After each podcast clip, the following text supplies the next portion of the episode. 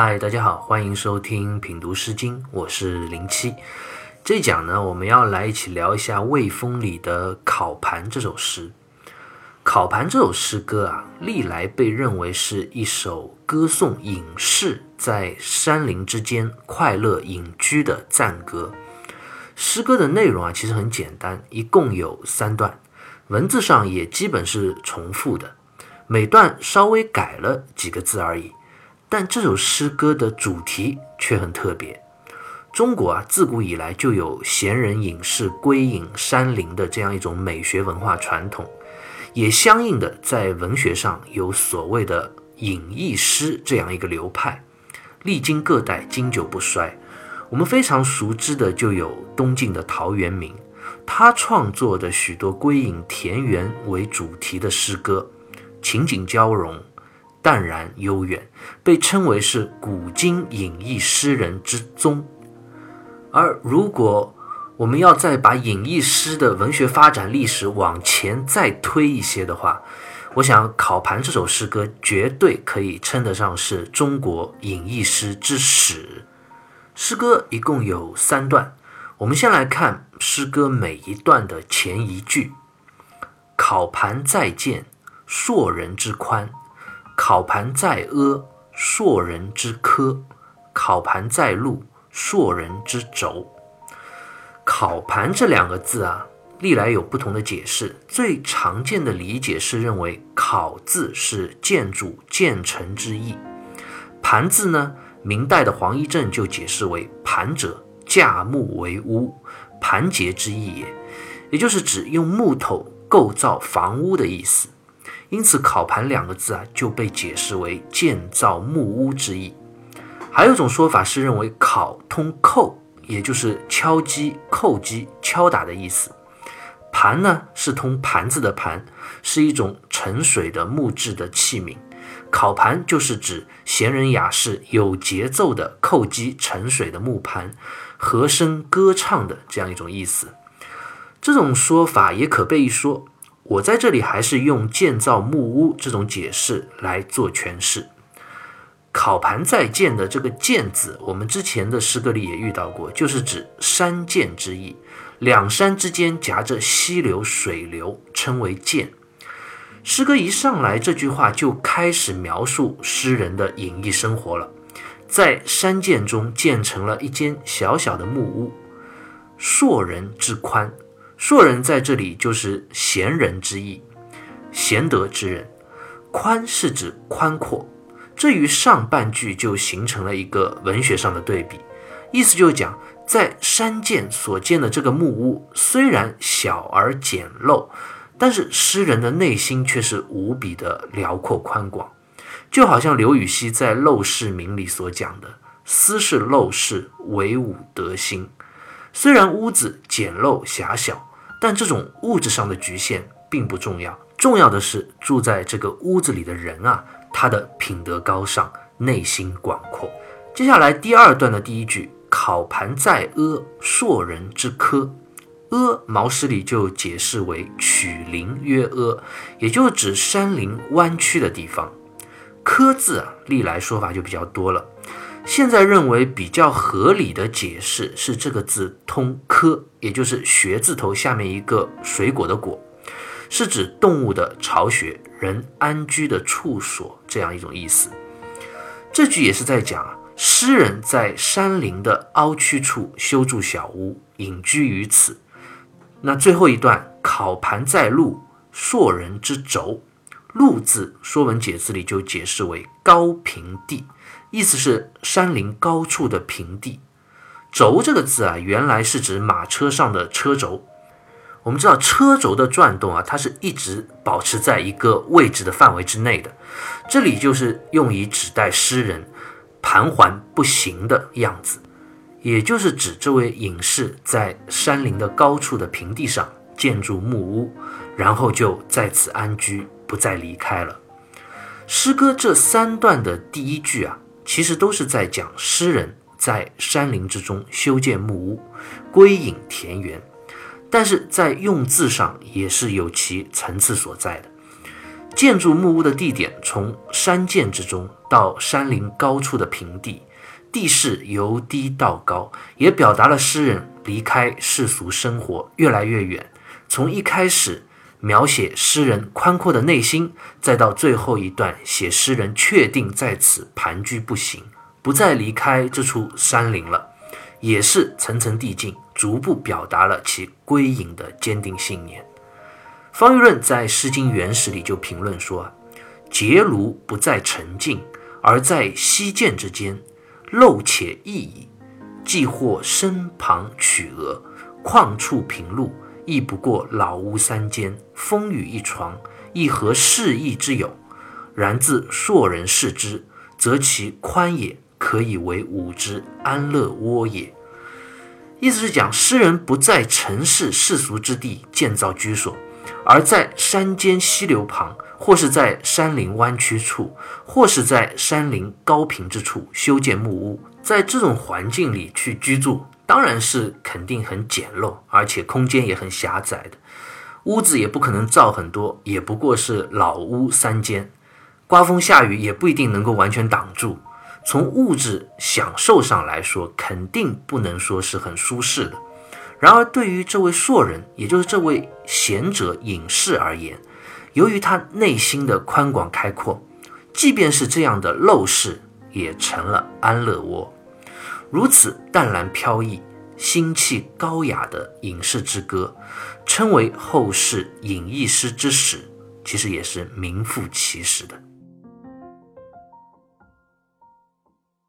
刚刚我们提到了中国自古以来归隐山林田园的这种文学上的隐逸诗，那倒也不得不提一提中国文化里自古以来文人雅士啊对于隐士文化的这样一种推崇。其实他们所推崇的，并非只是山林田园生活的那样幽静、清新、淡然的状态，更重要的其实是那一份与世无争、逍遥于尘世之外的。至高的心境，关于这份心境啊，庄子在《逍遥游》里就给我们讲了这样一个故事。他说：“尧治天下之民，平海内之政，往见世子渺孤叶之山，汾水之阳，杳然上其天下焉。”这故事讲什么呢？尧我们都是知道的啊，五帝之一，治理天下，平定四海。又贤明有德，是儒家心中君王的典范。这世间应该没有人比他更德高望重了吧？更加受人尊崇，而且特别富有成就。但是他来到远离城市、遥远缥缈的孤叶山，孤叶山上住着四位隐士，他们晨曦清风，暮饮白露，游行于山林白云之端，逍遥于四海城市之外。你们知道尧这样的万国之君看到了这四个隐士，他是什么心情吗？杳然丧其天下焉。杳然这个词用的实在太好，就是迷茫、迷惘之意。这么伟大的尧，这样一位国君，居然迷茫了，感觉好像丧其天下一般，就是他突然觉得天下都不那么重要了，汲汲营营地经营着凡事的这些琐事啊。在世间忙碌不止，束缚自己的身心，这一切意义何在呢？有那么重要吗？和面前的这四位隐士超凡的心境比起来，尧就算拥有天下，万人尊崇，那又如何？我们不得不说，庄子实在是太会讲寓言故事，将与世无争的这种隐逸生活描绘的太令人心驰向往。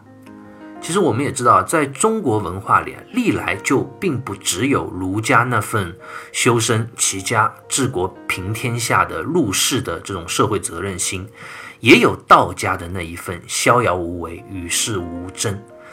儒道两种思想作为中国文化的一个源流，是相互对立又相互交融的一个矛盾体。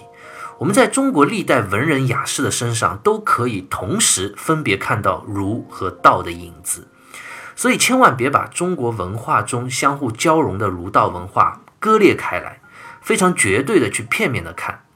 李泽厚在《美的历程》里啊，就讲的特别好，他说儒道是离异而对立的，一个入世，一个出世，一个乐于进取，一个消极避退，但实际上他们刚好相互补充而协调，不但兼济天下于独善其身，经常是后世士大夫的互补人生的路途，而且悲歌慷慨与愤世嫉俗，身在江湖和星辰未却，也成为了中国历代知识分子的常规心理及其艺术意念。所以，我们就要知道，中国几千年来的这种文化传承，并不是说儒家就一定是儒家，非黑即白的，而是像儒家啊、道家啊，包括后来的佛教，各种思想的源流交织交融而成的。刚刚我们讲了中国文化里的儒道交融，那中国历代的文人身上也都有儒道的影子。从来没有所谓的天生的隐逸之士，天生在山林里的那叫农夫猎人，不叫隐士。既然称为士，那也说明他也是有现实的追求的，至少曾经有过这样的修身齐家治国平天下的远大理想。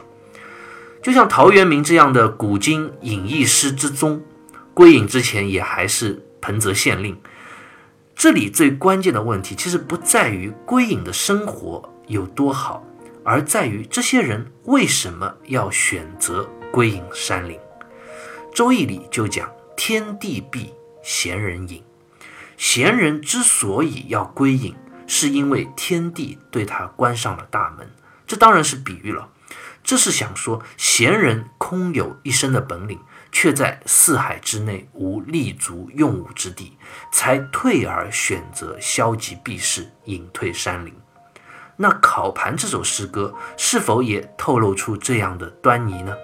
我们接着来看这首诗歌每一段的后一句：“独寐勿言，永始浮轩；独寐勿歌，永始弗过；独寐勿诉，永始弗告。”独寐勿言，独就是独自的意思，寐就是睡着，勿就是醒着，言就是说话。这句就是讲这位隐士啊，在山林中独睡、独醒、独自说话。后面两段讲到独寐勿歌、独寐勿诉，又分别讲他还独自歌唱、独自居住。这其实是一种非常孤独的状态。那面对这种隐逸山林的孤独状态，这位隐士他是怎么说的呢？永始弗宣，永是永远之意，始这里就通发誓的誓啊，宣是忘记的意思。这句话是讲自己永远不会忘记这样独处的状态。接下来一段永始弗过，这个弗过，王先谦在十三家一集书里就讲，弗过为不与人相过也。就是发誓不再返回俗世，不再与人交往之意。最后一段永始弗告，就是讲发誓永远也不会将自己心中的想法去告诉任何人。读到这里，大家一定会有一个感受：诗人在每段的最后这一句都要用“发誓”这个词，比起归隐山林应该有的那份淡然逍遥的状态，似乎在文学上显得有些太过用力了吧。在这里，我们就要问自己一个问题了：诗人独自居住、独醒、独睡、独自言语、唱歌，如此孤独的状态，真的是他想要的吗？再进一步说，他发誓不再与人相处，不再将自己心中的想法告诉别人，是真的不想吗？我想不是的，没有人会真的那么想要去选择孤独一生。人难免都有一番想要与人交往、与人倾诉的这样心绪，而现实是怎样的呢？很多时候，在这个时代，你的身边没有知音，没有懂自己的人。我想，这位诗人大概也是如此吧。我们从诗歌三段的最后一句，诗人强烈的语气中，也感受到了他心中的无奈和怨气。不管是亲情、爱情。友情或者是君臣关系，人贵在能遇到理解自己、懂自己的知音。若有知音见采，不辞便唱阳春。这句诗写的实在太好。没有人真的喜欢去自言自语、独自歌唱，只是没有遇到知音。如果真的有能够心灵契合的知己，能够欣赏我、懂我的人，哪怕将《阳春》这首歌唱遍，也在所不辞啊！当然，我也相信诗人在山林之间也是非常享受那番怡然自得的状态的。但是，我想他也并非是完完全全的洒脱快乐吧，心中总有那一份的不甘和不愿。这种心理是矛盾的，也是复杂的。我们读这首诗歌，千万也不能很简单的去将它理解为一首隐士自得其乐的诗歌。关于这种归隐闲适的心理啊，鲁迅就曾经在评论魏晋风度的时候啊，分析的非常透彻。我们知道，魏晋时期其实出了许多退隐山林的闲人逸士啊，比如非常有名的竹林七贤。他们生活自由随性、放浪形骸之外，不愿受尘世的累屑所束缚，一副完完全全反对、不接受礼教的这种样子。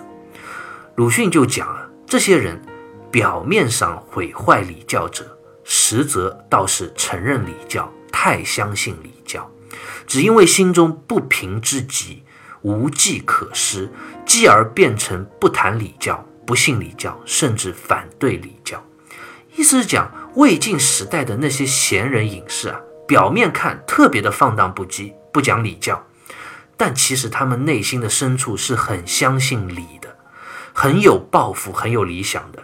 只是那个时代太过昏暗，社会太过混乱，他们的志向无人接纳，满腔的抱负无处施展，心中。不平至极，才产生了那种逆反的心理，走到了理的完全的对立面，完全放纵自己来表达对现实的不满和愤恨。